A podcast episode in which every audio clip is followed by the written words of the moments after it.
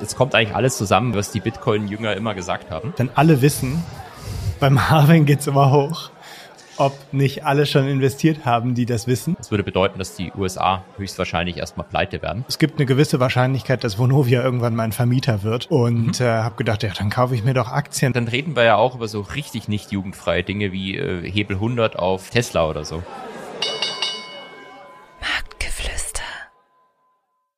Hallo und herzlich willkommen zur heutigen Folge des Podcasts Marktgeflüster.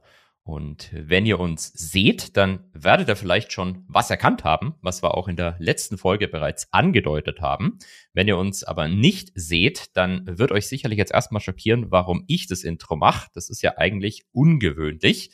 Und die Begründung ist, weil Thomas mich leider wieder im Stich gelassen hat. Aber deswegen haben wir ja Gott sei Dank was viel Besseres als mich und als meinen Kollegen, den Markus. Servus, Markus. Hallo, Holger, du schmeichelst immer so. Immer, immer, aber nur für dich, nur, nur bei dir schmeichelst. Und äh, ich würde direkt mit einer Frage loslegen an dich, Markus. Ja. Als ich mich, ähm, äh, als wir zuletzt zusammen aufgenommen haben, haben wir ja. direkt äh, äh, in ein Wespennest gestochen und gleichzeitig auch noch Falschinformationen verbreitet oder zumindest zwei Dinge zusammengelegt, die eigentlich nicht zusammengehörten, mussten uns im Podcast darauf direkt mal wieder korrigieren. Naja, Was haben wir heute vor? In welches Wespennest stoßen wir heute? Wir haben ja letzte Woche haben wir über das Bargeldverbot gesprochen und über die GEZ. Hast du noch was im Angebot? Bargeldverbot und GEZ. Ja, weil Thomas meinte, Bargeldverbot und GEZ, ja. das ist so das, was am meisten emotionalisiert im Internet. Ja. Und jetzt frage ich mich, gibt es vielleicht noch was, was, was ähnlich emotionalisieren könnte und was wir mit dir jetzt die nächste Stunde besprechen? Das sind zwei Themen, die wir ganz bestimmt nicht besprechen sollten. Aus der Kommunalpolitik sind die emotionalsten Themen immer Mülltonnen und Parkplätze.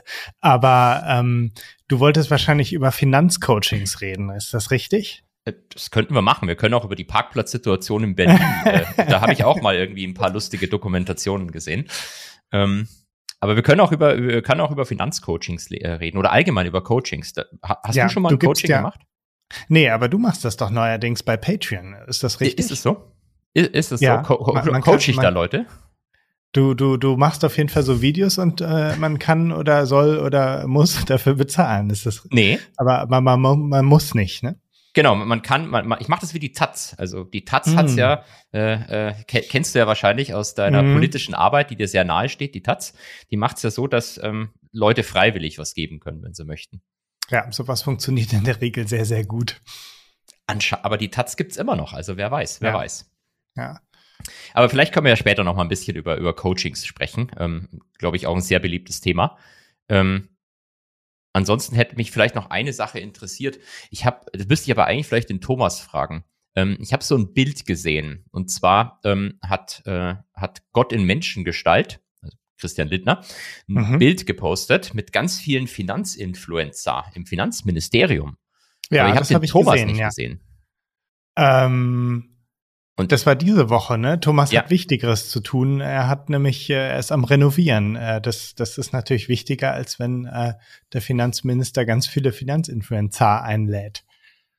Ähm, und vor allem dachte ich mir, vielleicht ist die Begründung auch, man Thomas hat ja schon seine One-on-One-Meetings mit ihm gehabt. Warum sollte Stimmt. er jetzt mit der Gruppe, zu, mit dem Pöbel sozusagen sich, zusammen? Warum soll er ihn sich teilen? Genau. Richtig. Mit anderen, ja.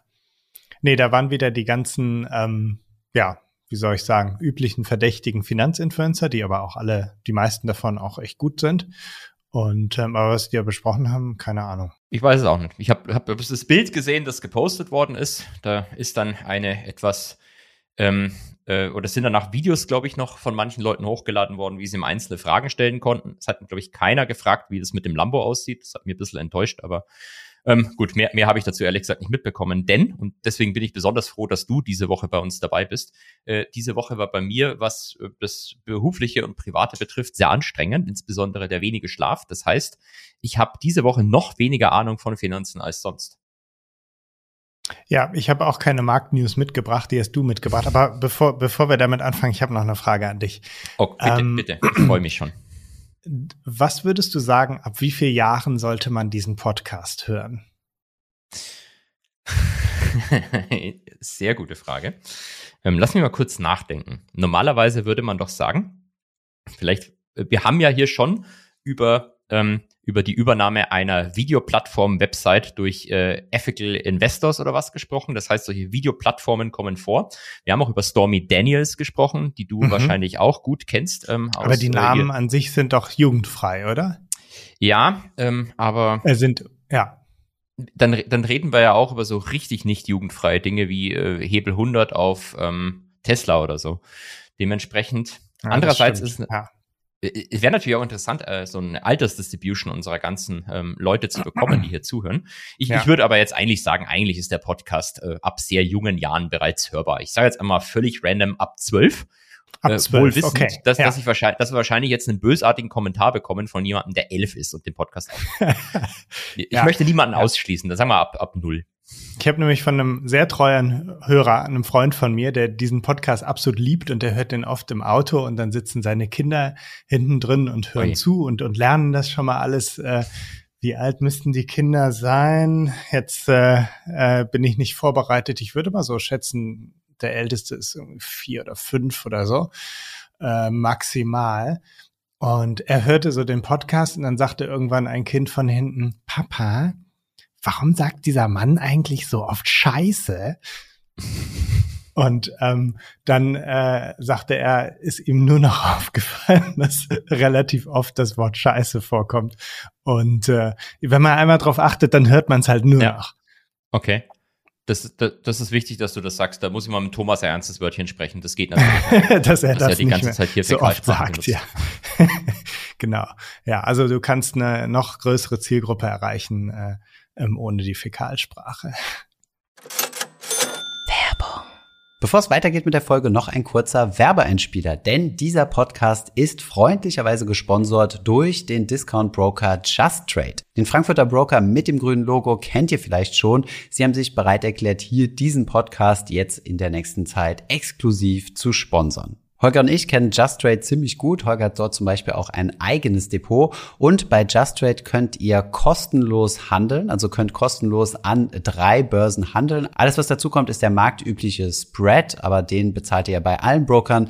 Das ist nämlich das, was die Börse einnimmt. Also an sich keine Orderprovisionen seitens des Brokers. Und eine Besonderheit bei Just Trade ist, dass das nicht nur auf einen Börsenplatz ist, wie man das von den Neo-Brokern kennt, sondern dass ihr hier tatsächlich drei Börsenplätze habt und dementsprechend für für eure Kaufs- und Verkaufsorder auch drei Preise habt und hier arbitrieren bzw. vergleichen könnt. Ihr bekommt bei Just Trade alles, was das Herz begehrt. Ihr bekommt dort Aktien, ETFs, aber natürlich auch Derivate wie zum Beispiel Zertifikate und Kryptowährungen und es gibt auch viele Wertpapiere im Sparplan. Wenn ihr Just Trade noch nicht kennt, solltet ihr das Angebot auf jeden Fall mal auschecken. Schaut dazu einfach mal in die Show Notes.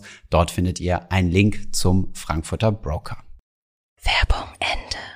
Gut, dann habe ich aber jetzt noch eine Frage an dich, bevor wir mit den Marktnews loslegen. Mhm. Ähm, du bist da der Einzige, mit dem ich darüber sprechen kann. Also wie geht's im Anleiheportfolio? Wann habe ich denn das letzte Mal ins Depot geguckt? Ähm, Vor zwei es geht halt Minuten halt immer hoch und runter und hoch und runter. Das ist halt manchmal ein bisschen langweilig. Ähm, Nee, eine Zeit lang. Ich glaube, ich hatte dir irgendwann mal geschrieben, da ging das relativ gut. Ich weiß aber gar nicht mehr, was das für eine Situation war. Und jetzt, dann ging es wieder runter, ja, und dann ging es wieder hoch und dann ging es wieder runter. Also ja, so bewegt sich das halt. Ähm, kann jetzt gar nicht sagen, dass es gut läuft, aber auch nicht, dass es schlecht läuft. Gut, dass du das Wort schlecht benutzt hast und kein anderes Adjektiv. das heißt, du hast diese Dinge einfach noch weiterhin. Du hast ja ich angedroht, irgendwann wirst du aussteigen. Ja. Irgendwann, ja, irgendwann. Spätestens, wenn ich im Ruhestand bin und entspare. Aber dann brauchst du doch die Anleihen erst recht, dachte ich, weil ja, ich habe mal irgendwo ja. gelesen, dass mhm. Anleihen wesentlich Risiko, weniger risikoarm sind als Aktien. Weniger risikoarm oder mehr risikoarm? Weniger risikoreich. Ja. Ja, wir müssen uns irgendwann noch mal ein bisschen über Entnahmestrategien unterhalten. Da gibt es ja so viele verschiedene Philosophien, wie man das machen kann. Äh, man schichtet in ähm, risikoärmere Dinge um und, und entnimmt dann von da immer ein bisschen. Aber es gibt einen interessanten Finanzblogger, äh, von dem ich ganz gerne lese, der ähm, vertritt die These, dass man auf jeden Fall zu 100 Prozent investiert bleiben muss und nur die Entnahmerate ein bisschen an den Markt anpassen muss und dann hat man den höchsten Nutzen. Beziehungsweise du kannst dir ja auch eigentlich zum Ziel setzen, so viel Vermögen anzuhäufen, dass es schon egal ist für deinen Lebensstil, ja, wenn das, der Markt mal 50 Prozent Genau, abbaut. das ist noch besser. Dann kannst du es aber auch einfach aufs Girokonto packen. Dann brauchst du gar keine Rendite. Das stimmt. Das stimmt. Ja, gut, guter Punkt. Also eigentlich ist das eigentlich das Ziel. Willst du Ja. uns verraten, welcher Finanzinfluencer das ist? Ich habe Äh, keine Ahnung. Der, der hat einen Blog, äh,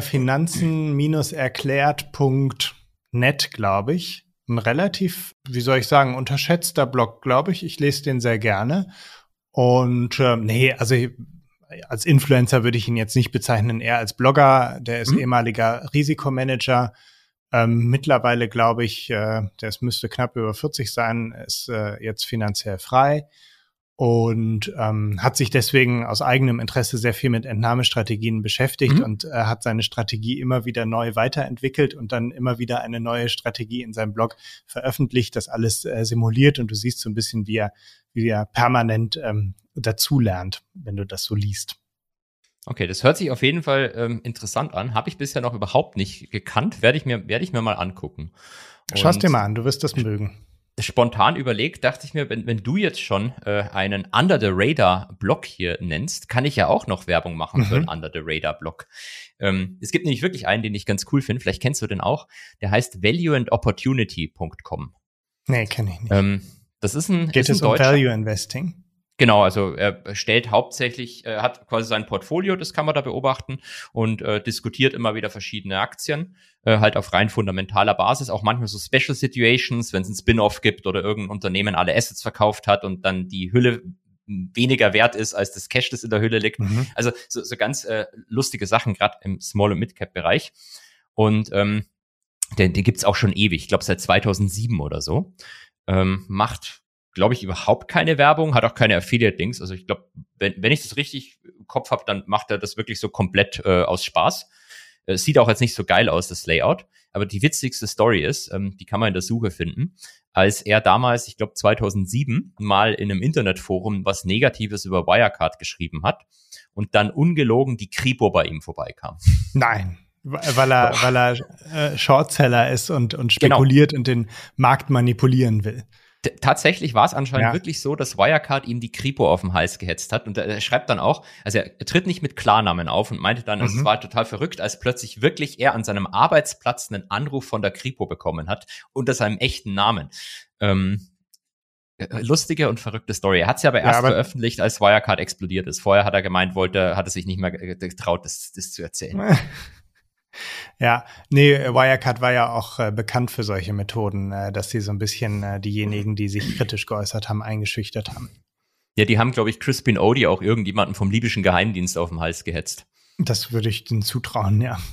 ich weiß bloß nicht, ob das so eine gute Idee war. Crispin Odie, der ist halt eigentlich relativ verrückt. Der hat sich wahrscheinlich dadurch eher noch bestätigt gefühlt, weiterzumachen. Ja, Naja, gut. ähm, Under the Radar Finanzblocks. Das ist eigentlich auch ein gute neue, ähm, äh, gutes neues äh, Subtopic für unseren Podcast. Ja, jedes Mal wieder einen neuen, eine neue Informationsquelle, bis die Leute dann irgendwann komplett overloaded sind. Oder man wertet einfach die ganzen Quellen aus und findet wieder was Neues. Genau, man kann ja mit ChatGPT einfach einen neuen Block generieren eigentlich, basierend auf den Ja. alten Blocks. Ja, ja. Ich habe heute mit StockGPT rumgespielt, aber es war irgendwie war nicht so ergiebig. Ich hatte eigentlich gedacht, wir könnten ein bisschen heute in dem Podcast damit spielen, aber irgendwie irgendwie war es nicht so toll. Was ist das? Ich kenne das gar nicht. Ist das was für Äh, Aktien einfach- einfach, oder? Irgendwas für ja, hat anscheinend aktuelle Kurse und ich hatte gefragt, in welche alternativen Assets man investieren soll, weil ich davon ja keine Ahnung habe, aber weiß, dass sie gut sind. Aber ähm, die Antwort war irgendwie so relativ allgemein. Ähm, du kannst die in dein Portfolio packen oder was auch immer. Und dann habe ich gedacht, das ist doch nicht so gut. Also alternative Assets, in die ich investieren würde, wären ähm, am besten tokenbasiert Mhm. ähm, von irgendeiner Plattform. Mhm. Ähm, und entweder ähm, irgendwelche super Late-Stage VC-Fonds, die keine Sau haben will und die ich dann über so eine Plattform bekomme, oder ähm, äh, in den Ski, äh, in den Skihelm von Angela Merkel. Da warte ich ja immer noch drauf, dass der endlich tokenbasiert investierbar gemacht wird. Bei Timeless. Das weiß ich nicht, ob das die Plattform dann sein wird. Ja, ich machen's mehrere, jetzt. aber der Skihelm von Angela Merkel, mit dem sie damals den großen Skiunfall hatte, ähm, das wäre der, auf den ich warte. Der, der, der Skiunfall ähm, beim Langlauf Genau. bei niedriger Geschwindigkeit. So hatte das der Du kennst die, die, die, das, Inter, das Gespräch mit Seibert, glaube ich, war das damals. Ja. Sie Ja. war mit niedriger Geschwindigkeit unterwegs.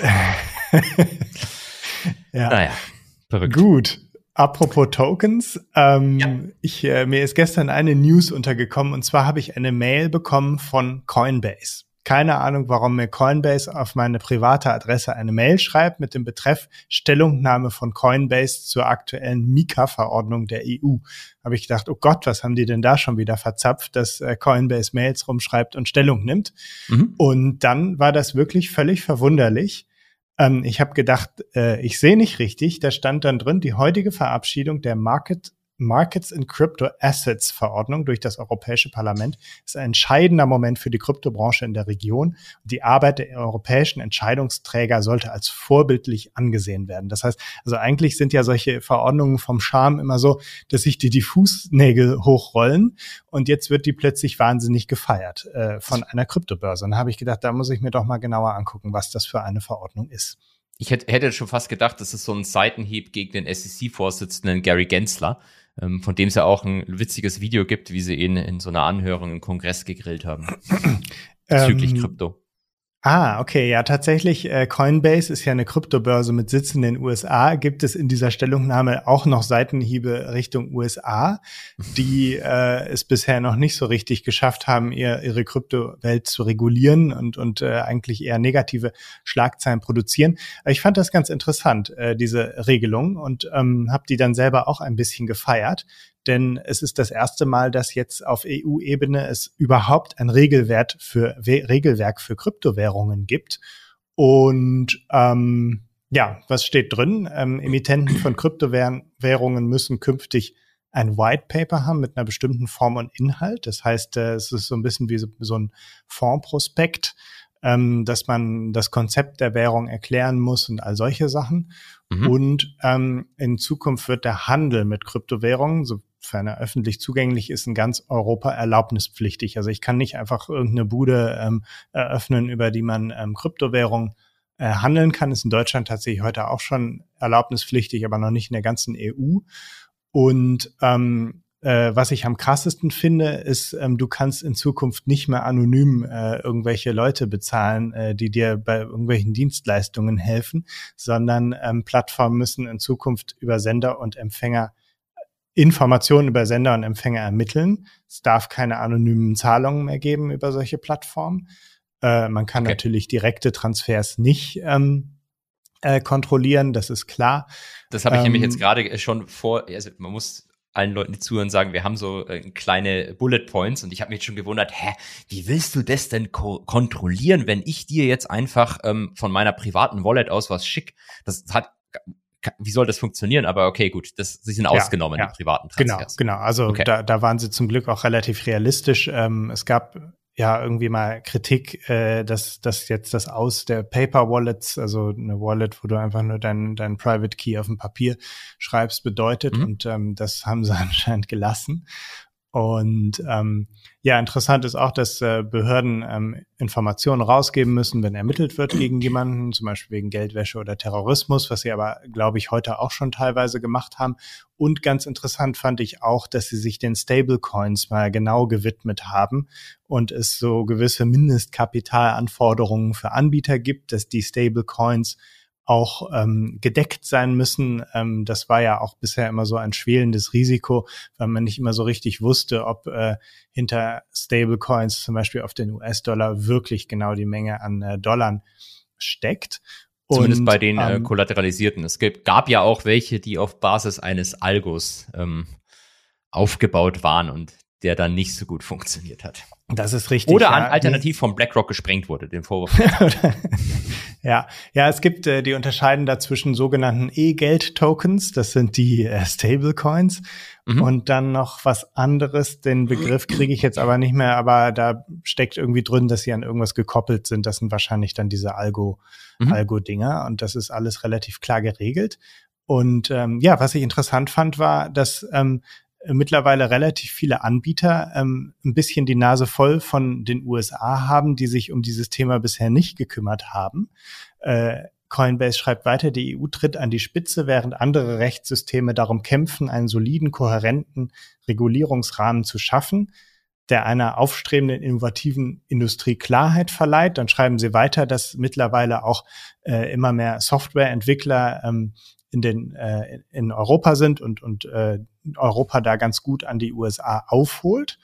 Und ähm, tatsächlich ähm, haben auch mittlerweile schon Firmen wie Binance, Crypto.com und Circle, ähm, wenn sie einen Sitz in Europa, in Europa hatten, den nach Paris verlegt, weil Paris wohl schon relativ früh äh, eine Vorreiterrolle bei der Regulierung gespielt hat. Und ähm, ja, ich fand das eigentlich eine ziemlich gute Nachricht, äh, zu sehen, dass auch mal die EU es schafft, Innovation zu fördern, indem man richtige Regulierungen schafft und nicht irgendwelche Sachen killt, indem man es irgendwie falsch reguliert.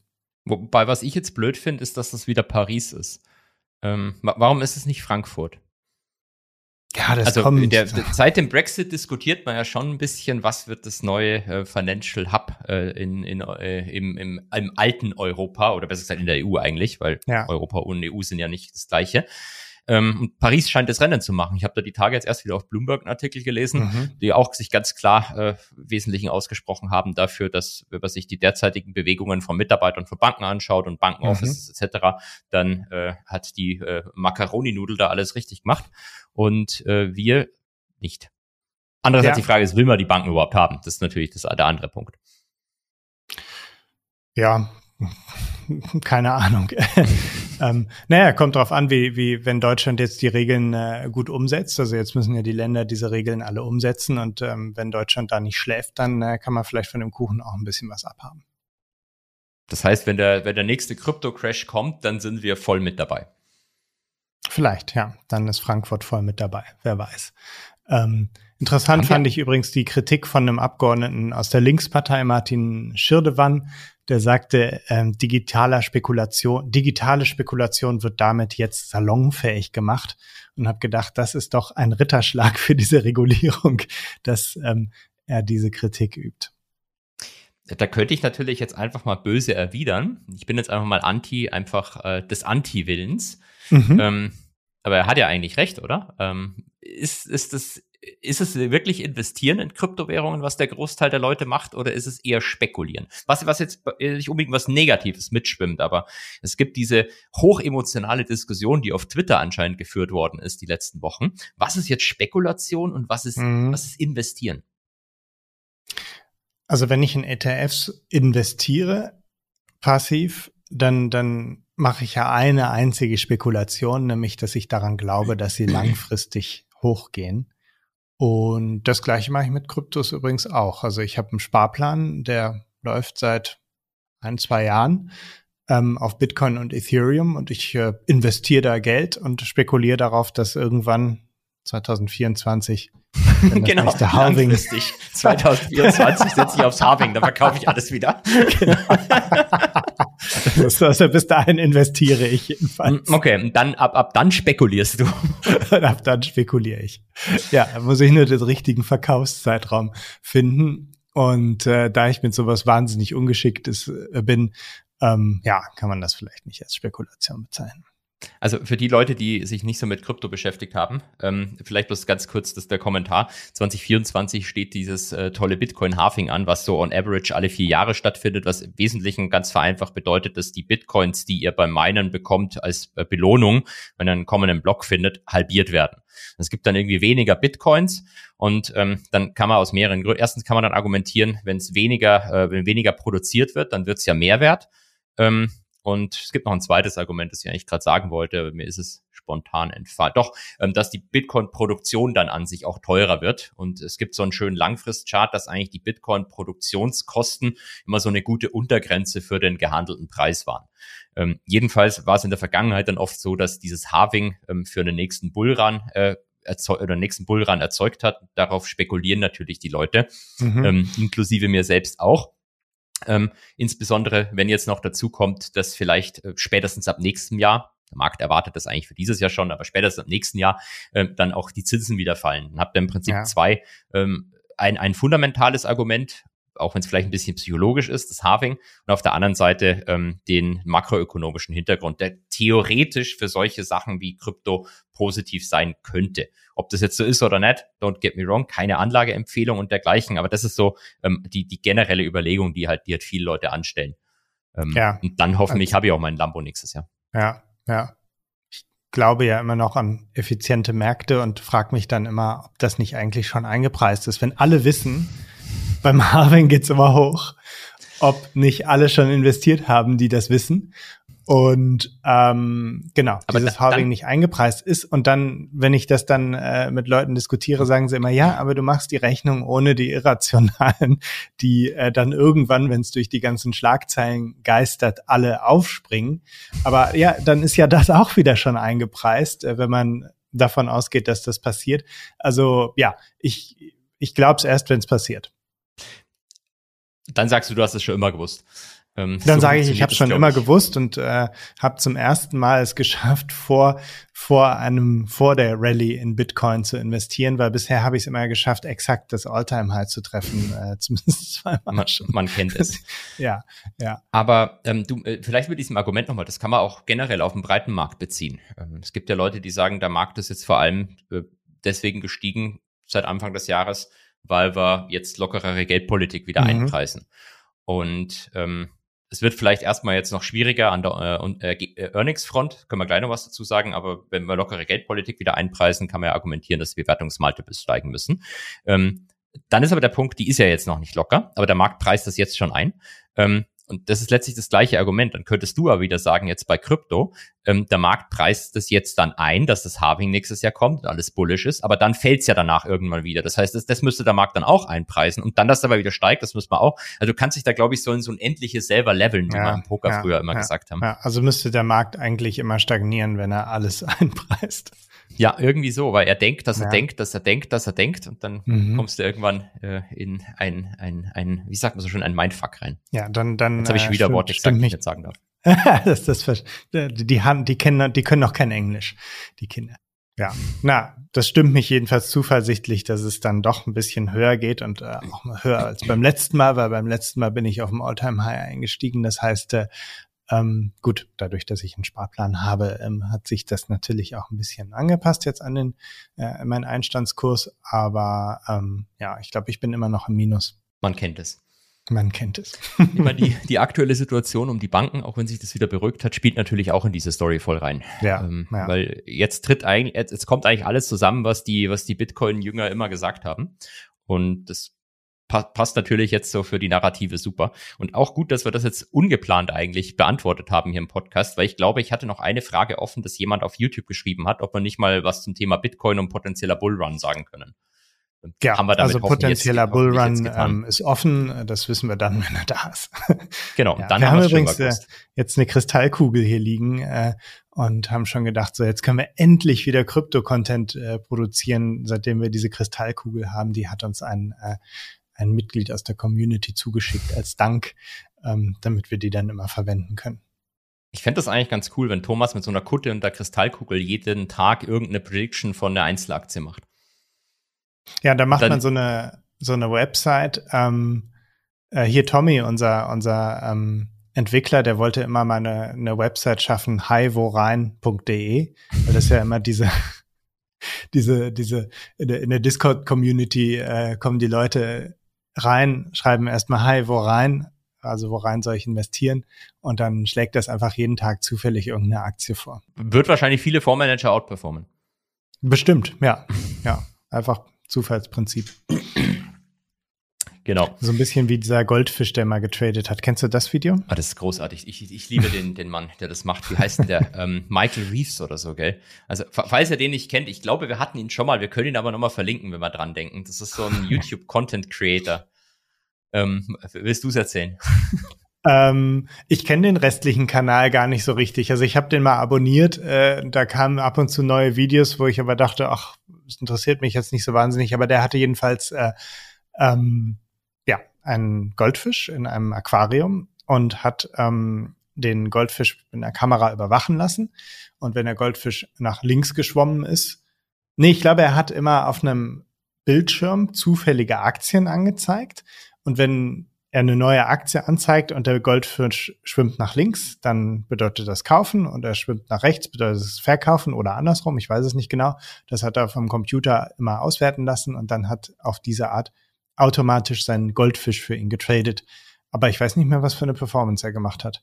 Er hat, glaube ich, outperformed und dann hat er das vor irgendwelchen Leuten auch noch gepitcht und die dachten halt, er spricht über eine künstliche Intelligenz, wenn stimmt. er immer Fisch sagt. Stimmt. Die, die stimmt. Gesichter der Leute, als er dann, als sie gefragt haben, was so die Risiken sind, er sagt, ja, der Fisch kann sterben, wenn man ihn nicht füttert. War, waren großartig. Also das ist so ein, ja. so ein äh, Kerl, der macht, glaube ich, so alle sechs Monate nur ein Video, hat aber ja, viele selten. Abonnenten. Mhm. Mhm. Und ähm, wenn ihr das noch nicht kennt, dann guckt euch unbedingt das an, wo er den äh, OP-Roboter gebaut hat. Also das ist die, die glaube ich, mit Abstand die geilste Folge. Das kenne ich auch noch nicht. Also er baut eigentlich immer Roboter, deswegen auch die okay. Idee mit dem Roboter, der tradet. Die Wochenhighlights. Aber vielleicht kommen wir mal zu unserem, zu unseren Markt-News, oder? Du, ja. Du, du, merkst ja schon an mir, wie ich so ein bisschen zum Zittern anfange, wenn wir jetzt schon ja, gibt's, so, gibt's. so lange gesprochen haben. Ohne Markt. Ohne Markt, erzähl. Ähm, das erste ist, das ist, glaube ich, ganz schön, weil das mal dich dafür haben, weil es sehr politisch ist. Die USA haben im April immer ihre, ihre Steuer, äh, ihre Steuerzuflüsse. Und es ist wohl so, dass aufgrund relativ vieler äh, Verluste, die Leute am Kapitalmarkt letztes Jahr äh, erzielt haben, die Steuereinnahmen deutlich niedriger sind, als man erwartet hat anscheinend. Das hat zur Folge, dass ähm, der, das Girokonto vom Staat, echt so wie ein Girokonto kann man sich mhm. das vorstellen, ähm, deutlich weniger Zuflüsse bekommt. Mhm. Was im Wesentlichen bedeutet, dass die an ihre Schuldenobergrenze vielleicht schon im Juni oder im Juli ranrücken könnten, wo man bisher immer geglaubt hat, ich glaube im Podcast hat man auch drüber gesprochen, dass September das halt oder so, ne? September, genau. Ja. August, mhm. September, dass es da der ja. Fall ist. Ähm, das ist deswegen halt lustig, weil ähm, die, die Schuldenobergrenze noch nie gerissen worden ist. Das ist noch nie passiert, dass die überschritten wurde. Das würde bedeuten, dass die USA höchstwahrscheinlich erstmal pleite werden mit allen möglichen ähm, verrückten Konsequenzen für den Finanzmarkt. Und was es braucht, ist eine politische Einigung über die Erhöhung, die überparteilich stattfinden muss, aufgrund der derzeitigen äh, oder eigentlich fast immer aufgrund der Zusammensetzung der, des Kongresses. Äh, aber es wurde bisher, es gab ein Gespräch, glaube ich, im Januar zwischen dem Top-Republikaner im Kongress und dem Präsidenten, dem Herrn Biden. Und seitdem haben sie nie wieder gesprochen. Ja. Vermutlich, weil alle geglaubt haben, dass es erst im Herbst ist. Ja, das ist wahrscheinlich so wie mit dem Goldschürfen. Je höher der Druck ist, desto eher findet man was, ne? Eine wunderschöne Anekdote. Äh, Markus, hast du nicht letztes Mal auch das mit der Wippe und den Anleihen gebracht? also das habe ich da in, in, der Vorlesung sogar dann auch weiter erzählt, Echt? weil ich das so gut fand. Schön. Das mit dem Goldschürfen ja. merke ich mal jetzt auch. Ja, es kam mir gerade spontan. Äh, also ja, eigentlich muss der Druck nur äh, hoch genug sein und dann gibt es schon eine Einigung und eigentlich könnte man auch darauf spekulieren, oder? Weil das ja, ist äh, relativ sicher. Es gibt eine Umfrage von der Bank of America unter, ähm, unter Marktteilnehmern, Fondsmanagern, da sagen wir 80 äh, oder sogar mehr Prozent, dass die eine Einigung finden. Ähm, das Problem ist halt, was, was ich, ich habe halt echt so die Angst, wenn man sich das politische Klima in den USA anschaut, das ist halt noch tausendmal toxischer als bei uns und wird eigentlich auch von Jahr zu Jahr toxischer. Ähm, irgendwann ist es vielleicht so toxisch, dass mal eine Seite sagt, fuck it, äh, probieren wir jetzt mal aus, was passiert, wenn wir uns nicht einigen. Ja, das ist dann der, der schwarze Schwan. Genau, wobei äh, witzigerweise der Markt es teilweise anfängt einzupreisen. Also ah, ich weiß nicht, hast du dir mhm. mal den Einjahres CDS ähm, von von USA angeguckt? Nee, ähm, CDS sind Credit Default Swaps oder was ist das? Genau, die Credit Default Swaps, also kennt man vielleicht seit der Credit Suisse oder Deutschen Bank. Mhm. Ähm, der Einjahres CDS auf, äh, auf die USA ist jetzt, ich weiß nicht, ob es ein All-Time-High ist, seitdem es diese Dinger gibt. Es ist auf jeden Fall höher als zur Finanzkrise, äh, höher als zur Schuldenobergrenze-Krise 2011 und auch 2013. Also der steht jetzt, äh, steht jetzt über 100 Basispunkte. Ähm, zeigt zumindest, dass der Markt da grundsätzlich Absicherungsbedarf sieht oder zumindest einige Marktteilnehmer sich bezüglich einem potenziellen Ausfall abgesichert haben. Und, und dieser Einjahres-CDS ist, jetzt dürfen die Kinder vielleicht noch mal kurz nicht zuhören, sowas wie der WIX auf US-Staatsanleihen? Ähm, nee, den gibt's auch. Es gibt einen äh, Volatilitätsindex auf US-Staatsanleihen. Ja. Auf Staatsanleihen. Ich glaube, das ist der Move, wenn ich mich nicht täusche. Ah, okay. Ähm, mhm. aber den, den gucke ich nicht so oft an. Äh, mhm. Aber man, man, kann sich schon so vorstellen, wenn halt die Unsicherheit über eine potenzielle Einigung zunimmt, dann schießt das CDS ähm, entsprechend ja. nach oben. Ja, so und 2011 zur Finanzkrise. Ähm, was hat die Finanzkrise mit der Debt Ceiling zu tun? Ähm, ich, ich glaube erstmal gar nichts, sondern da war einfach okay. bloß zum Zeitpunkt Finanzkrise, einfach, Lehman, ja. grundsätzlich die Angst, äh, hier könnte irgendwas passieren. Und dann gab es diese äh, Kämpfe um die Schuldenobergrenze halt schon öfters. Ähm, mhm. Aber so, so stark wie bisher ist er eben bei diesen Kämpfen noch, noch nie gestiegen. Ähm, und vielleicht ist mir ist immer noch wichtig zu sagen, weil, weil ich habe immer ganz viele Leute, wenn ich von der Schuldenobergrenze erzähle, dann, dann kommt die Antwort, ja gut, dann werden halt die Mitarbeiter für ein paar Tage nach Hause geschickt und dann einigt das man sich schon. Nicht Haushalt macht zu oder so, ne? Der Shut Government Shutdown, genau. Ja. Ähm, das stand sogar in einer bekannten deutschen Tageszeitung so drin, aber es ist halt einfach falsch. Also die Schuldenobergrenze hat überhaupt nichts mit dem, mit dem Government Shutdown zu tun. Ähm, ja. Das kommt nur zufällig immer gleichzeitig oftmals, aber eigentlich hat das nichts miteinander zu tun. Und gerissen wurde die noch nie. Wir hatten, als ich in der Kommunalpolitik im Stadtrat war, immer, ähm, wenn wir keinen Haushalt verabschiedet hatten, die vorläufige Haushaltsführung, ist das das? Also man macht einfach so weiter wie geplant, aber kann nichts Neues einplanen? Ja. Oder ist, äh, weil eigentlich müsste man ja dann keinen Shutdown machen. Ja, ich glaube, in den USA ist es nicht so. Wenn quasi mhm. der, ähm, der, der, wenn quasi kein neues Budget für entsprechende Ministerien verabschiedet worden ist vom Kongress, dann gibt es nichts mit der Schuldenobergrenze Das ist nicht auf fünf Jahre im Voraus geplant. Genau, dann gibt es keins okay. und dann müssen die nach Hause geschickt werden. Dann machen sie okay. meistens eine sogenannte Continuing Resolution, also dass man das Alte einfach fortschreibt. Das ist dann mhm. oftmals die Einigung. Ähm, ja. ich, ich, bilde mir ein, dass es schon ganz lange her ist, dass die wirklich ein echtes Budget mal verabschiedet haben, aber vielleicht ah, okay. kann, täusche ich mich da auch. Also seit meistens Jahrzehnten in der vorläufigen Haushaltsführung. Genau. Wobei ja. ihr, seid ihr pleite gegangen auch mal mit eu euren Kommunen? Nee, ähm, das heißt, nee, keine Aachen war eigentlich von der immer relativ, äh, äh, nee, Aachen war immer relativ, äh, ja, halb gut, halb schlecht aufgestellt, weil wir waren immer so nicht in der Haushaltssicherung, also uns ging es nicht so scheiße, dass uns geholfen wurde, aber uns ging es aber auch nicht so gut, dass wir im Geld schwammen und waren eigentlich so, so der vernachlässigte Mittelstand sozusagen, der es besonders schwer hat. Ähm, aber unsere Kämmerin war vorher in Hagen und Hagen war eine der Städte, die sich besonders hart verspekuliert hatte mit ähm, ja? CDS, Credit Default Swaps. Da war sie vorher Kämmerin und dann äh, musste sie ihren Posten räumen und dann ging sie nach Aachen. Das war dann die der Downgrade oder ähm, ist es wie, wenn man ein Politiker in Deutschland, ich zitiere die CSU, wie die es immer gern sagt, nach Europa nach Europa steht also ja Aachen. Nach Brüssel. Ist ja Europa, nach Europa heißt einfach Brüssel. Ja, weiß ich gar nicht. Also ähm, keine Ahnung. Also ich weiß auch gar nicht. Ich kann gar nicht beurteilen, wiefern sie da. Also sie wurde dafür nicht verurteilt oder so. Ähm, ich glaube, sie ist zurückgetreten oder wurde nicht okay. wiedergewählt und ging dann zu uns und macht bei uns einen guten Job und ist äh, auch wirklich sehr respektiert von allen. Von daher, ähm, okay. ja, das, das war dann halt mal, war dann halt mal doof. Also nicht wie Frau Lagarde, die rechtskräftig verurteilt worden ist. Nein, nein, nein. nein. Okay. Wobei, weil sie auch einen guten Job macht, meiner Meinung nach. Jetzt. Jetzt. Neuerdings, oder?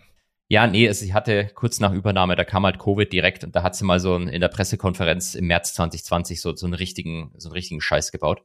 Sie irgendwie vom Journalisten gefragt worden ist, ob ähm, sie auch auf die Spreads schaut zwischen Italien und Deutschland. Und da ist halt die geschickte Antwort, du musst es halt so formulieren, dass das wichtig ist für die Transmission mhm. der Monetary Policy. Aber also du darfst nicht sagen, du schaust drauf, darfst auch nicht sagen, du schaust nicht drauf. Du musst halt so formulieren, dass jeder weiß, dass du drauf schaust, ohne es zu sagen. Und sie hat einfach gesagt, nee, sie schaut nicht auf die Spreads und dann ist das Spread natürlich mega rausgeschossen, weil alle gesagt haben, okay, gut, was ist da los? okay, dann können wir ja ähm, damit spielen.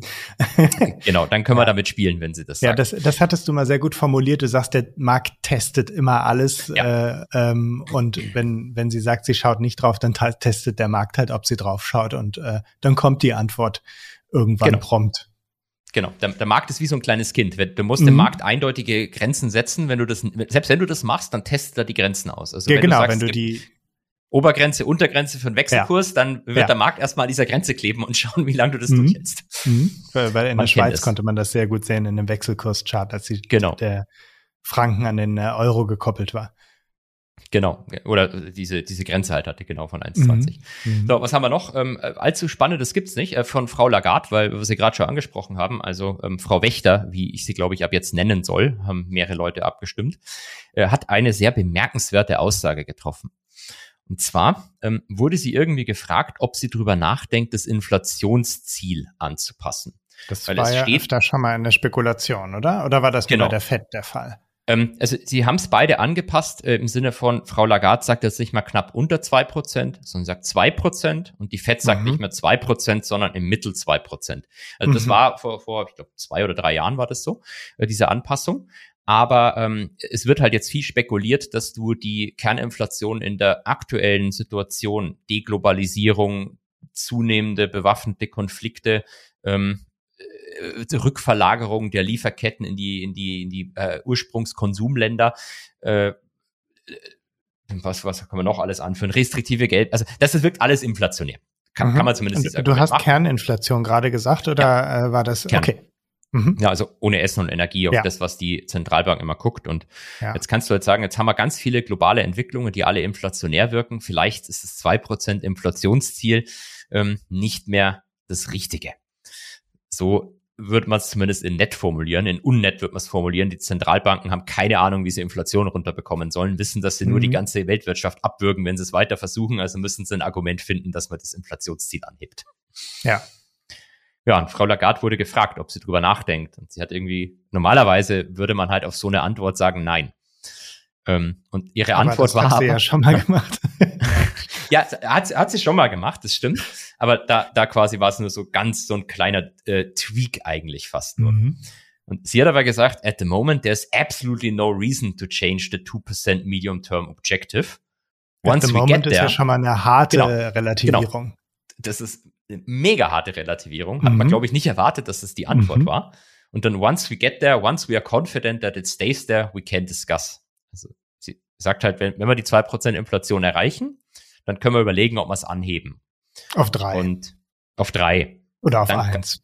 Dann, oder auf ja, das wäre natürlich lustig, das hängt es ab. ähm, also es ist, ist glaube ich, jetzt wahrscheinlich mal so ein Testballon einfach gewesen, mhm, wie, wie, wie die mhm. Leute, wie der Markt reagiert. Weil in den USA äh, wurde das der Herr Paul auch schon öfters gefragt und ja. der hat eigentlich immer relativ klar gesagt, nein, wenngleich es einzelne Stimmen aus der FED auch schon gab, die auch angedeutet haben, dass man über sowas mal nachdenken könne. Scheiße. Und, hm? Ja. Scheiße. ja, wobei, ich meine, für den Markt ist das doch eigentlich nicht schlecht, wenn das Ziel angepasst würde, oder? Also. Ja, also für den Markt ist, glaube ich, alles gut, was irgendwie auf lockere Geldpolitik hindeutet. Aber ja. ich glaube halt für, für viele Arbeitnehmer ist das ja. jetzt schon ein Problem, weil du krasse Reallohnverluste hast und ähm, in, nicht deine, deine Lohnerhöhungen, die du eigentlich haben müsstest, um die, das, das reale Lohnwachstum auszugleichen oder das D-Wachstum oder die Schrumpfung, die kriegst mhm. du halt nicht durchgesetzt. Und wenn die ja, Inflation jetzt langfristig steigt, ja, ja äh, das ist ja auch gerade dieses harte Dilemma bei den Streiks äh, mit der Bahn. Also ähm, was hattest du mal ausgerechnet, wie viel das per Anno ist, was die anbieten? Äh, irgendwas sehr, sehr Kleines ähm, lag ja. da auf dem Tisch, ne? Das war jetzt nicht bei der Bahn, sondern es war im öffentlichen Dienst. Ah, ähm, aber im aber das wesentliche Argument ist das gleiche. Es heißt dann halt immer, Verdi fordert, glaube ich, 10,7 Prozent mehr mhm. Lohn und die Innenministerin bietet 8,4 und man ist sich nicht einig geworden. Und das steht dann auch mhm. in der mhm. Presse immer so drin. Und wenn jemand das liest, denkt er sich, ah, gut, come on, 2 Prozent, who cares? Aber die Innenministerin hat die 8,4 halt irgendwie auf drei, zweieinhalb oder drei Jahre geboten. Das ja. sind dann halt so drei Prozent per annum. Und Verdi will halt 10 auf 12 Monate, um die ja. Inflation auszugleichen. Also es ist halt schon signifikant was anderes. Ja, ja. Du, aber ich bin ja dabei ist, weil ich bin ja auch betroffen. Meine Lohnrunde ist im Herbst und ich will ja auch zehn Prozent auf zwölf Monate. Dementsprechend. Ähm, und dafür gehst du dann auf die Straße und hältst keine Vorlesungen, oder? Ich, ich darf ja nicht. Ah, du darfst ja nicht streiken. Ja, du bist Beamter. Ich, ich bin Beamter. Ich bin ja, Beamter. Ich ja. darf gar nichts. Ich muss wie, hoffen. Wie war das nochmal? Da gibt's doch dann immer so ein bisschen so Stellvertreter-Streiks, dass dann irgendwie Kindergärten oder irgendwie so nicht verbeamtetes Personal streikt und dann hofft man, dass, dass das, was die da erzielen, für alle übernommen wird. Ich äh, genau. weiß es also nicht es mehr ist, so richtig. Es ist eigentlich schon auch irgendwo ein bisschen grenzwertig, mhm. weil wer halt streiken darf im öffentlichen Dienst, sind halt die Nichtbeamten. Ähm, mhm. Dann äh, kann natürlich, wird man halt kaum irgendwelche extrem gut verdienenden äh, streiken lassen, weil man braucht ja die öffentliche Meinung auf seiner Seite. Also mhm. schickt man halt in Anführungszeichen überspitzt formuliert, sage ich jetzt einfach mal, die vor, ähm, wo jeder zustimmt, dass die eh zu wenig kriegen und auf jeden Fall mehr Lohn ja. brauchen. Aber ja. oftmals wird es dann halt in der einen oder anderen Form auf auch die extrem gut Verdienenden übertragen. Ja. Ich würde mich jetzt nicht als extrem gut Verdienenden bezeichnen. Ich habe ja gelernt, ähm, Friedrich Merz hat mal gesagt, wenn man eine Million im Jahr verdient, dann ist man Mittelschicht. So viel verdiene ich jetzt nicht unbedingt, aber ähm, ja, das ist so die, die Strategie. Ja, als Professor ist man ja quasi bettelarm. Wenn, wenn, wenn Herr Merz Mittelschicht ist, dann bin ich bettelarm, das stimmt. ja. Ja, ähm, ansonsten äh, lass mich das vielleicht noch kurz zu Ende bringen. Viel mhm. haben wir ehrlich gesagt nicht. Äh, Inflationszahlen in, in UK gab's, die waren ein bisschen äh, oder deuten auf ein Wiederanspringen der Inflation hin. Der Markt interessiert das jetzt eher noch nicht. Aber das ist, glaube ich, so die aus Marktsicht wahrscheinlich eine der größten Gefahren, dass diese Narrative, dass Geldpolitik lockerer wird, dass die zerstört wird. Ähm, und auf der anderen Seite sind wir mitten in der Earnings Season. Ähm, da gab es bisher, glaube ich, nur langweilige Unternehmen und Tesla. Ähm, aber äh, die, die nächsten zwei Wochen werden das sicherlich deutlich, deutlich spannender, wenn die ganzen großen Dickschiffe äh, entsprechend ihre Zahlen und auch ihre Ausblicke für das, für das restliche Jahr und für die Zukunft vorlegen. Ja, kann man wieder ein bisschen spekulieren. Spekulierst du da? Nein. Soll man einen YOLO-Trade hier vereinbaren auf irgendwie so Apple Earnings oder so? Ähm, können wir machen, aber ich, äh, ich müsste jetzt eine Münze werfen und könnte dann sagen, hoch oder runter, aber ich habe absolut keine Ahnung, also ähm, äh, was sich da andeutet oder was erwartet wird, äh, etc. Wusstest du, dass ähm, egal zu welchem Quartal eigentlich immer zwischen 70 und 80 Prozent der Unternehmen die Erwartungen schlagen? Ja, das ist wahrscheinlich, du hattest mal vor langer Zeit, das erinnert mich an einen Instagram-Post, den du mal gemacht hast. Ja? Du hast gefragt, wie kann man am besten Kurse voraussagen? Und hat es dann gesagt, dass der morgige Kurs mit dem heutigen Kurs am meisten korreliert. Das heißt, wenn ich einfach davon ausgehe, der morgige Kurs ist so wie heute, dann liege ich am ehesten richtig. Das ist die statistische Antwort auf, wie kann man Aktien vorhersagen, genau. einfach den heutigen Kurs nehmen. Äh, ja. Mit einer hohen Wahrscheinlichkeit liegst du nah dran. Ja. Ja, und äh, äh, genau, bei, bei den Unternehmen ist auch noch so, du äh, willst ja immer die Erwartungen schlagen. Das heißt, du mhm. guidest äh, gezielt die Erwartungen nach unten in Analysten-Calls ja. durch Veröffentlichungen ja. etc. Und dann kannst du dich immer freuen, wenn, wenn du dann besser warst als, als erwartet. Naja, also hast du eine Idee für einen YOLO-Trade? Also ich kann nur mitmachen oder nicht mitmachen, aber ähm, da müssen ähm, wir uns vielleicht ein bisschen genauer überlegen ich, ich habe ganz viele Ideen schon, aber ich habe mich noch zu nichts entschieden. Also vielleicht so äh, Long Vonovia äh, mit einer äh, eineinhalb Jahresoption. Ich bin eh oder, Long Vonovia. Ach, du bist eh Long Vonovia, aber ohne Optionen, oder? Ohne Optionen, ja. Ja. Ähm, ich hatte irgendwann, als ich in Berlin Wohnungen gesucht hatte vor ja gut zwei Jahren, mhm. ähm, gedacht, ähm, es gibt eine gewisse Wahrscheinlichkeit, dass Vonovia irgendwann mein Vermieter wird. Und mhm. äh, habe gedacht, ja, dann kaufe ich mir doch Aktien, weil dann kann ich bei jeder Mieterhöhung mich freuen, äh, dass es da noch eine Dividendenerhöhung gibt. Und dann habe ich die einfach mal gekauft. Da siehst du mal, wie ich mich für Aktien entscheide, ne? Einfach mhm. so aus dem Bauch heraus. Und das deswegen war ja schon eine fundamentale Begründung. Du wolltest ja, okay, Risiko okay, hedgen. Ja, ja, genau. Es war, es war ein Hedge, ja. Und ähm, genau, seitdem habe ich die nicht mehr verkauft. Ähm, und ähm, ja, bin da ganz gut im Minus. Ich glaube, es ist äh, meine schlechteste Aktie, wenn ich mich nicht täusche. Und ist dein so Vermieter sicher. Vonovia? Nee, mein Vermieter ist eine sehr nette Vermieterin, die ähm, keiner, keinem Unternehmen angehört. Ähm, da habe ich dann also ein bisschen Glück gehabt. Aber ja, man muss sich ja für das schlechteste Ereignis äh, schon mal wappnen. Wobei die Vonovia auch weiblich ist. Stimmt, ja. Also ja. sagt, würde ja die, ich habe gerade überlegt, würde man der Vonovia sagen oder die Vonovia? Also die nee. Vonovia hört sich irgendwie richtiger an. Warum auch immer. Nee. Man würde sagen, der Herr von Vonovia, aber ähm, ja. auch adelig. Ähm. Stimmt, Herr von Vonovia. Interessant, interessant. Ähm, hast du nicht Angst, dass du enteignet wirst? Nee, ich freue mich darauf. Ich würde mich auch freuen. Ich glaube, ich habe das ja immer schon gesagt. Ich glaube, es wäre eine gute Idee, wenn der Staat jetzt Vonovia enteignet. Ähm, du kannst, das heißt 10% Aufpreis noch auf den Aktienkurs, ist trotzdem ein gutes Geschäft für den Staat. Ja, naja, ich hatte damals drüber nachgedacht, als es diesen Volksentscheid gab. Ich habe hm? damals trotzdem mit Nein gestimmt. Ähm, aber ähm, es wäre ja keine Enteignung gewesen, sondern die hätten die Vonovia gezwungen, die Gebäude zu verkaufen. Damals noch zu einem sehr guten ist, Preis. Ist es nicht eine Enteignung? Ähm, eine Enteignung wäre, ich äh, muss meine Aktien abgeben, aber dann also mein Gedanke ging okay. in Richtung, ich habe dann noch die Aktien und dann kriege ich ja auch ein bisschen was von dem Erlös. Weil, also entweder reinvestiert die Vonovia das woanders und äh, ja. das wäre für sie wahrscheinlich ganz in Ordnung, oder sie machen eine fette Sonderausschüttung. In jedem Falle wäre es, glaube ich, für die Aktionäre ganz in Ordnung gewesen. Ich, ich glaube, ich muss mich da auch ein bisschen korrigieren mit dem, was ich gesagt habe. Also wenn ähm, der Staat Vonovia-Aktien kauft mit einem offiziellen Offer, ähm, dann wäre das ja keine Enteignung. Du hast schon recht, eine Enteignung wäre, ähm, ist ja vom Grundgesetz grundsätzlich gedeckt. Ich gehe dir hin, nehme dir die Immobilie ab und muss dich aber entschädigen. Und die ja. Debatte ist, glaube ich, immer so, was die Höhe der Entschädigung sein soll. Genau. Ähm, wo sich dann die Politik unterscheidet. Wobei ich finde es ja. ja lustig, ihr macht in Berlin so eine Abstimmung, dann kommt raus, ja, mach mal. Und dann sagt die Bürgermeisterin, nee, macht sie nicht. Dann gründet sie einen Arbeitskreis. Und der, weiß nicht, tagt der immer noch oder? Ja, man sagt ja, wenn du eine Idee killen willst, dann gründest du einfach einen Arbeitskreis und ja. das vom Tisch. Ja. Dann darf ich diese politische Anekdote noch loswerden, bevor ich ja. deine politische Anekdote hören will. Ja. Ähm, da gibt's ja diese geile Geschichte, als damals die ähm, FDP mit Frau Merkel regiert hat, äh, diese ja. eine äh, Wahlperiode. Da hat man sich ja darauf geeinigt, dass ähm, man einen äh, die Mehrwertsteuer vereinheitlichen möchte also be bevor man das dann mit den Hotels gemacht hat. Aber mhm. eigentlich wollte man die Mehrwertsteuer vereinheitlichen. Und dann hieß es irgendwie im Koalitionsvertrag, ja, der Finanzminister wird ein Gremium einberufen aus bestehend, dann waren halt die ganzen anderen äh, relevanten Minister und Staatsleute äh, genannt und da wird es dann besprochen. Und dann hat der Schäuble einfach vier Jahre lang dieses Gremium nie einberufen.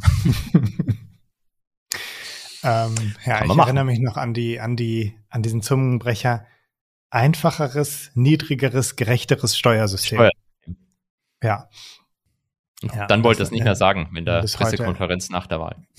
ja. ja. Geschichten aus dem Goldman Garten. Gut, du wolltest ja. von mir Stories hören. Ich, ich würde natürlich gern wissen, wann ich denn ein einfacheres Steuersystem bekomme. Weil wenn ich persönlich entscheiden darf, dann wäre mir das niedrig und gut gerecht ist immer gut, aber ist up to debate, was gerecht ist. Aber mir wäre einfach einfach lieber. Ja, einfach wäre schon wäre schon ganz okay. Aber dann dann kann ich auch nicht mehr so viel Spaß haben mit irgendwelchen Steuerrückerstattungen. Das ist ja das so, ein, so ein Sport, den ich jedes Jahr mache, an dem ich wahnsinnig viel Spaß habe. Ähm, ja, die die Freude wird mir dann genommen. Aber es wäre schon besser, wenn es einfacher wäre würde ich gern von dir aber was, äh, was Freudiges hören. Denn ja. wir haben letzte Woche haben wir wieder eine Geschichte aus dem Goldmann-Garten gemacht. Der Thomas mhm. hat uns alle enttäuscht, indem er keine hatte. Ähm, dann hat er mir aber versprochen, der Markus. Der, der Markus hat die besten Stories. Und dementsprechend ist es jetzt nicht die Geschichte aus dem Goldmann-Garten, sondern die Geschichte aus dem Abgeordnetenbüro. Hast du genau. uns was Tolles mitgebracht? Ja, ihr wolltet eigentlich Geschichten aus der Kommunalpolitik haben. Oder auch das. Und äh, dann habe ich lange überlegt und lange überlegt und habe gedacht, nee, da gibt's eigentlich keine witzigen Geschichten. Beziehungsweise nur Geschichten, wo du die Protagonisten kennen musst und, und wissen musst. Also da ist schon viel Kurioses passiert. Aber genau, ich hatte ja auch ähm, noch für einen Abgeordneten gearbeitet im Wahlkreisbüro. Also nicht mhm. in Berlin, sondern in Aachen hatten wir ein kleines Büro in einem Wohnhaus im Erdgeschoss und ähm, waren da, das war da so relativ kuschelig und haben äh, uns um die Wahlkreisarbeit gekümmert. Mhm. Ähm, für die, die es nicht wissen, Abgeordnete sind ja die Hälfte des Jahres in Berlin und die andere Hälfte des Jahres in ihrem Wahlkreis. Es gibt irgendwie glaub, 25 Sitzungswochen oder 20 Sitzungswochen, irgendwas in dem Drehen. Den Rest des Jahres sind sie dann in ihrem Wahlkreis und sollen sich da um, um die, um den Wahlkreis kümmern. Manche Aber machen sind, das in. Hm? Sind die wirklich in Berlin da, die 20 Wochen? Ja, in der Sitzungswoche ähm, ist auch Präsenzpflicht in Berlin. Und wenn du nicht da bist und dich nicht in der Unterschriftenliste einträgst, gibt's eine, gibt's eine Strafe. Musst Weil ähm, im, im äh, äh, Europaparlament war es doch so, dass der Vorsitzende ähm, Präsenzgelder bekommen hat, ohne präsent zu sein. Also das ist in Berlin nicht so. Nee, in Berlin musst du dich einfach nur eintragen. Du musst irgendwo okay. in den Liegenschaften rumlaufen. Du musst auch nicht im Plenum sein, aber du musst vor Ort sein, weil äh, die Arbeit. Das heißt, ich kann im KitKat eigentlich sein in der Zwischenzeit. Ja, du musst dich halt morgens eintragen in die Liste und dann gehst du ins KitKat, aber du kriegst auch kein Geld dafür, dass du dich einträgst, okay. sondern du kriegst eine Strafe, wenn du dich nicht einträgst. Okay, okay. Und ja. ja. Und ähm, wenn ich wenn ich mich nicht täusche, also korrigiert mich, wenn das falsch ist. Genau. Und im Abgeordnetenbüro, ähm, ja, da klingeln dann die Bürger, da da rufen die Leute an und haben irgendwie irgendwelche Problemchen, die gelöst werden muss. Also man ist da so ein bisschen so Ombudsmann vor Ort und äh, mhm. gibt auch vieles, wo man wirklich helfen kann. Also viel so Anfragen wie ähm, Aufenthaltsrecht, jemand kriegt kein Visum und so weiter. Und ähm, also man kann natürlich nicht das Gesetz aushebeln, aber wenn man hier und da mal nachhakt, dann, dann gehen die Sachen manchmal dann doch irgendwie plötzlich ähm, schneller. Und äh, aber da kommen natürlich auch unheimlich kuriose Anfragen. Und die erste, das ist eigentlich keine Anfrage, das ist einfach nur, nur ein Bürger, der, der ähm, äh, ähm, ein bisschen Feedback gegeben hat und das hat du die hast Überschrift nett formuliert. die Story hat. richtig nachgedacht, wie du es euphemistisch nennen Nein, das, die Überschrift ist äh, Lachs im Blätterteig. Und Mhm. zwar, ähm, das war gar nicht im Büro, ich bin mit dem Chef äh, durch die Stadt gelaufen und in so einer kleinen Stadt wie Aachen, ähm, vor allem so die älteren Leute, die wissen natürlich schon, wer ihr Abgeordneter vor Ort ist und erkennen den Mhm. dann auf der Straße und dann wird er ab und zu mal angesprochen. Ähm, und dann äh, war da ein älterer Herr und dann äh, sprach der den an und sagte, ihn, hören Sie mal, ich wollte Ihnen nur mal sagen, ich finde das gut, was Sie so machen. Ne, so in Berlin wirst du angekackt als, als äh, Politiker, aber, aber ähm, in Aachen sind die Leute dann, äh, sprechen dich auch mal an, wenn sie dich einfach nur loben wollen. Und dann haben Mhm. die so ein bisschen so hin und her diskutiert. Und um das vielleicht zeitlich nochmal einzuordnen, es war gerade so übelst Krisenstimmung in der Corona-Krise. Es war gerade, es gab noch keinen Okay. Impfstoff, es gab Lockdowns, es gab Rettungspakete, die Wirtschaft äh, war irgendwie gefühlt am Boden. Und ähm, dann, ne, nachdem die dann so ein bisschen gequatscht hatten, sagte er, wissen Sie, was ich jetzt mache? Ich gehe jetzt, in, ich gehe jetzt zum Lidl und da kaufe ich mir Lachs im Blätterteig fürs Wochenende. Und ähm, ja, okay, was, was jetzt mit der Info? Und wissen Sie, warum ich mir das jetzt gönne? Ähm, in der Krise, da muss das Geld unter die Leute und deswegen kaufe ich mir so was Gutes. Also jemand, der das äh, Wirtschaftssystem verstanden hat. Ja, ich wollte ich wollt gerade, äh, also die, die nur zuhören, haben mich jetzt nicht lobend äh, mit den Händen gestikulieren gesehen. Also äh, der, der, junge Mann hat ja alles richtig gemacht. Also Ja. ähm, äh, hat vielleicht auch Sachen gekauft, die nicht so nachgefragt worden sind. Man hätte ja auch Mhm. in Lidl gehen können und Klopapier und Nudeln kaufen. Stimmt. was ja, ja. Ähm, das, Ja. das heißeste Gut zu dem Zeitpunkt war, neben Backhefe, glaube ich. Ähm, also Lachs im Blätterteig. Warum eigentlich? Ja. Ja, und man muss sich in der Krise was Gutes gönnen, damit das Geld eben unter die Leute kommt. Und dann ist das eben Lachs im Blätterteig bei Lidl.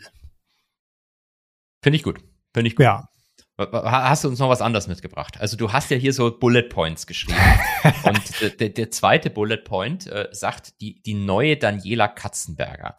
Und Ja. jetzt muss ich mich outen. Ich bin ja eigentlich ähm, ein Fan von Daniela Katzenberger. ja, Also ich, ich kenne kenn natürlich kaum was dazu, aber ich weiß, dass sie hat, sie hat doch ihr Mann und Kinder, das ist der Sohn von irgendjemandem ganz berühmten, der aber, glaube ich, jetzt tot ist, oder? Costa Cordalis, kann das sein? Ist, ist, ist sie nicht mit dem, ist, ich glaube Costa Cordalis. das Problem ist, Ja, ja alles hat, mein Friseur hat keine Magazine. Ich, ich weiß es nicht. Ich schaue jetzt nach schnell, damit wir das noch kurz klären können. Aber du kannst ja schon mal die Story erzählen. Ja, die Oder Story ich, war. Ich schaue ähm, nicht nach und ihr schreibt mir, wenn ich, wenn ich wieder irgendeinen Scheiß erzähle. Ja, das, das kann man doch die Story. machen. Ja, ja. Ähm, die Story war, ich war allein im Büro. Damals war ich noch studentische Hilfskraft und noch ein bisschen jünger und ein bisschen grüner hinter den Ohren. Und dann klingelte es an der Tür. Ich drück auf, äh, mach die, mach die Tür auf. Sie kommt äh, in den, durch den Flur rein und äh, läuft direkt einfach ins Büro an mir vorbei, direkt ins Büro, als wenn sie sich auskennt. Und ich Klare Message dir gegenüber gesendet. ja, eine ganz klare Message. Der kleine Markus konnte die nicht aufhalten. Und ähm, ja, ich war natürlich erstmal so ein bisschen perplex und dann ähm, fragte sie, äh, sagte sie, ja, ich müsste mal kurz äh, an den Computer, ich muss mal ans Internet.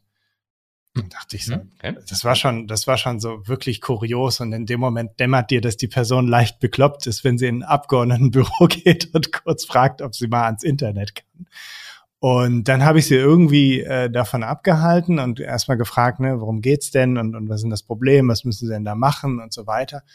Und dann fing sie irgendwie an zu reden und sagte, ja, wissen Sie, ähm, sie versucht sich im Moment bei irgendwelchen Castings zu bewerben. Sie möchte nämlich die nächste Daniela Katzenberger werden. Mhm. Und ähm, sie bräuchte da Hilfe vom Abgeordneten, weil das doch ein gewichtiges Wort ist, wenn man da mal irgendwie ein Wort einlegt bei solchen, solchen Auswahlverfahren. Dann, Finde ich, äh, dann finde ich ehrlich mal eine clevere Idee. Hat wahrscheinlich, hat wahrscheinlich ohne Scheiß bisher noch niemand gehabt. Finde find Nein, ich, das find ich grundsätzlich clever. noch. Ja, ja, es wäre doch lustig, wenn da so ein Brief vom Abgeordneten kommt, so hey, ich möchte mich dafür einsetzen für die Person XY hat folgende Qualitäten und deswegen sollte die bei dem Casting äh, genommen werden. Genau, und dann äh, kramte sie irgendwann aus ihrer Tasche irgendwelche Alben raus und ähm, ja, wie alt mag die gewesen sein? Die, die wird so Ende 40, vermute ich mal gewesen sein, und hat mir dann ihr ganzes Portfolio an äh, leicht bekleideten Fotos gezeigt und, und ihre ganzen äh, Fotoshootings und ist das alles mit mir durchgegangen und, und wollte mir eben zeigen, dass das doch wirklich überzeugend ist. Und ich weiß nicht mehr, wie ich sie losgeworden bin. Ich hatte irgendwie gesagt, hier, meine Kollegin äh, ist jetzt gerade nicht da. Ich ähm, äh, da soll sie sich lieber an die wenden, aber ich kann hier nichts ausrichten. Und äh, ja, irgendwie ist sie dann wieder gegangen. Äh, aber ja, es ist immer relativ schwierig, äh, solche Leute dann wieder loszuwerden, wenn sie einmal drin sind. Danach habe ich mich dann immer ein bisschen mehr in der Tür aufgebaut, dass die Leute gar nicht erst. Nicht sofort reinlaufen können. Ja, die Nummer vom Abgeordneten gegeben, dann hätte der das klären sollen. Ja, genau. Dann wärst du wahrscheinlich deinen Job los gewesen, aber hättest du dich da schön aus der, aus der Situation rausmanövrieren können. Ja. Ja. Wobei die, wie gesagt, ich finde die Idee eigentlich ganz clever. Und ich habe ja selber auch das große Ziel, dass ich gerne mal bei so einer Show teilnehmen würde. Der Bachelor mhm. ähm, oder nicht Let's das Dschungelcamp, ich mag keine Kakerlaken. Na, let's tanzen kann ich auch nicht. Also eigentlich würde ich gerne. Das musst du ja nicht. Die können ja alle am Anfang nicht tanzen. Ist es so? Ich glaube schon. Das, ich habe es auch, glaube ich, noch nie gesehen. Also wenn, wenn der Bachelor finde ich nicht schlecht oder ähm, mhm. da, Er war Bachelor dafür, dass, dass du bist verheiratet. Ja, aber ich will ja nicht Teilnehmer an der Show. Ich will einfach bloß in diesem Haus sein und mich mit den Leuten unterhalten. Dann ist es mir so, egal, okay. ob Bachelor oder ja. Bachelorette ist mir eigentlich wurscht. Ja, ich will einfach das bloß ist dabei sein. witzig. Dann, dann stelle ich mir diese Kulisse vor und diese ganzen äh, äh, schicken und leicht bekleideten Leute und dann sitzt der Holger und erzählt irgendwas über Finanzen. Genau, das ist der Holger da mit seinem so, hast du, hast du schon, und wie investierst du? was, was, hast, du, hast du die Fett gerade gesehen? Der Paul spricht. genau. Ich fände das cool. Wieder 0,1. Ja. Und ich muss ja. ja. immer noch betonen, dass zwei äh, Leute, die bei uns studiert haben, bei dieser Serie teilgenommen haben. Und dementsprechend habe ich immer noch Hoffnung, dass ich auch nochmal dran darf. Ja, dann ähm, ja, musst du mal an deinen lokalen Abgeordneten CSU nehme ich an. Nee, Quatsch, du bist ja in, in es ist ja, ist ja Baden-Württemberg. Ich habe gerade an, habe gerade Bayern und Baden-Württemberg verwechselt. Ich, äh, es tut mir furchtbar leid. Ich, ich weiß ehrlich gesagt gar nicht, wer unser Abgeordneter ist. Also das Einzige, was ich weiß, dass in Nürtingen ist, äh, direkt am Bahnhof, der Bahnhof ist richtig hässlich, ist äh, das mhm. Büro von Nils Schmid. Ähm, aber ich, ich weiß gar nicht, ob SPD, er direkt. aber der ist Landespolitiker, glaube ich, ne? Nein, nein, nein, der ist Bundespolitiker jetzt. Ach, der ist bin, Der, der, der war, war ja erst äh, Vizeminister, genau, Vizeministerpräsident ja. und dann ist er in, in, in, in, in, äh, ins Bundestag gewählt worden. Dann habe ich noch im Regionalexpress getroffen und habe ihm mhm. noch zur Wahl gratuliert. Mhm. Ähm, und seitdem habe ich aber nichts mehr von ihm gehört. Ah ja, ja. Ja. Aber ich dachte mir, ich bin auch mal so ein Typ, ich bin einfach hingegangen, das ist doch der Nils Schmid, oder? Ja, ja, dann wollte ich viel, viel Erfolg in Berlin wünschen. dann wollte ich einfach mal nett sein. Gefreut. Ja, ja, das ist doch immer schön, wenn man äh, von wohlwollenden Leuten angesprochen wird. Gut. Ich weiß gar nicht, für was das so steht, aber ich fand, fand das irgendwie cool, dass ich ihn im Zug getroffen habe. Ja. Gut, ähm, Hast du noch eine Story oder? Äh? Ja, die letzte Story ist jetzt nicht so unterhaltsam. Ähm, wir hatten auch viele so Anrufe, also gerade während Corona von Leuten, die dich einfach nur komplett zuquatschen wollten und ähm, die man dann auch, auch, ja, manchmal ist es schwer, die abzuwürgen ähm, und einfach so auflegen. Also lieber legt man dann das Telefon daneben, macht es auf Lautsprecher und lässt die mal so ein bisschen reden, als dass man dann einfach auflegt oder so. Aber beenden kannst du dieses Gespräch nicht. Ähm, Klar. Ähm, und ähm, ja, da hatten wir mal einen, äh, der hatte regelmäßig angerufen, hatte ich mal getestet, äh, wie lange er wohl am Stück. Ich bin einfach nur, ich hatte die Nummer schon eingespeichert und ich weiß, das ist wieder Person XY. Ich kann meine Arbeit kurz pausieren. Ähm, und ähm, genau, bin einfach dran gegangen, habe nichts gesagt und er, er hat zehn Minuten geredet. Ich habe nichts, ich war wirklich komplett still und wollte mal schauen, wie lange er redet. Hat zehn Minuten lang geredet, äh, hat sich für das nette Gespräch bedankt, hat dann das Gespräch wieder beendet und hat aufgelegt. Und äh, ja, so ist das bei den Leuten oft, dass die einfach mal was loswerden müssen ja. und äh, dann sind sie happy. Also so extrem hatte ich das noch nicht. Also ein bisschen Dialog gehört für die meisten dann doch dazu, aber in dem Fall ähm, äh, war das ganz, äh, war das dann so. Solche Leute hatten wir aber auch, ich äh, habe ja damals die, die äh, Derivate-Hotline bei, mhm. bei Goldman gemacht vor zehn Jahren. Äh, mhm. Da hatten wir ja, hatten wir auch die Leute, die dann teilweise angerufen haben und die, die waren gar nicht, also nicht unfreundlich nicht, sondern da, mhm. du hast einfach gemerkt, da ist Gesprächsbedarf. Ja, und, und die wissen es natürlich schon besser und, und wollen dir ein bisschen die Welt erklären und kommen dann immer so vom Hölzchen aufs Stöckchen und äh, ein Stichwort und dann wieder nächstes Thema und wieder ein Stichwort und nächstes Thema. Also kein Satz endet mit einem Punkt, ne? Aber ja, ähm, ja die sind dann hinterher happy. Ähm, Ganz ehrlich, dann habe ich jetzt auch eine Story, die fällt mir Ja. spontan ein, die muss ich noch schnell loswerden. Das war auch bei Goldman, da hat jemand angerufen, äh, eine Dame, eine ältere Dame, äh, total nett, mit der so unterhalten und dann ging es darum, ja, also wie über irgendwelche Finanzprodukte und welche Prospekte sie, äh, konntest da anrufen und konntest halt so ähm, ähm, äh, Broschüren zuschicken lassen, die die Derivate einfach erklärt haben. Und die Das waren schon so gratis und deswegen hat man das gemacht, Genau, oder? Genau, Ja, äh, mhm. haben ein paar gemacht, haben auch manche angerufen, die wollten das für eine Vorlesung haben und so. Mhm.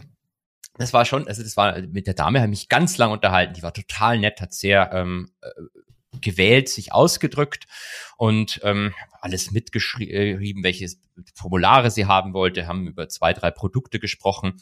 Und ähm, alle haben mich, haben mich schon gewundert, warum, warum redet der jetzt so lange mit so einer Kundin? Du kannst ja auch immer reinspringen und nebenbei zuhören. War ein ganz Mhm. normales Gespräch. Und dann am Ende, wirklich, also es war wahrscheinlich so 25 Minuten. Und dann am Ende, ja, also auf welche Adresse soll ich das denn zuschicken? Und sie so, ja, die gebe ich Ihnen mal. Das geht bitte an die Oberbürgermeisterin Petra Roth. Und dann ging es so weiter. Und das war halt Mhm. irgendwie zu dem, zu dem Zeitpunkt äh, die Bürgermeisterin von Frankfurt, was ziemlich sicher nicht die Dame Ja, am Petra Telefon Roth war. kennt man, ja. Genau. Mhm.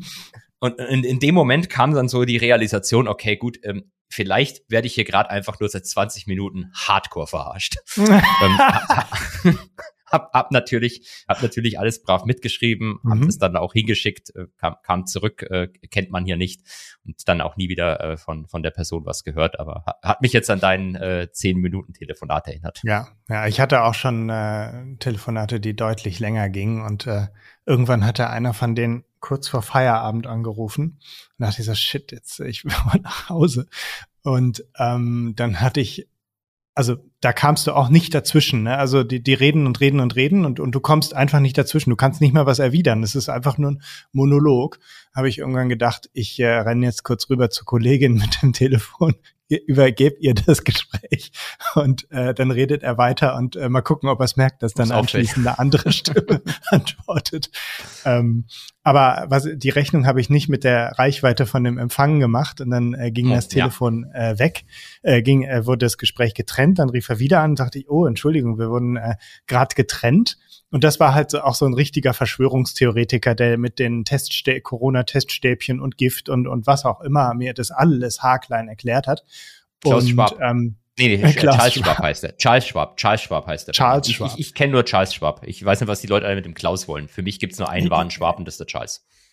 Und äh, ja, jedenfalls ähm, hat er dann auch direkt gesagt, so, ja, das ist relativ häufig so, wenn man bestimmte Stichworte sagt, dann wird die Verbindung einfach getrennt. Und das ist bei uns jetzt schon wieder passiert, das passiert dem ständig. Also ähm, ich hatte eigentlich ein schlechtes Gewissen, dass ich da es irgendwie verbockt habe. Aber für ihn war das völlig klar, er hat wieder irgend so ein Stichwort genannt und dann, dann wurde einfach die Verbindung getrennt. Vielleicht Ja. ist das ja so. Wer weiß. Vielleicht sollten wir das mal ausprobieren. Ähm, also dann äh, Präsident, Bombe und äh,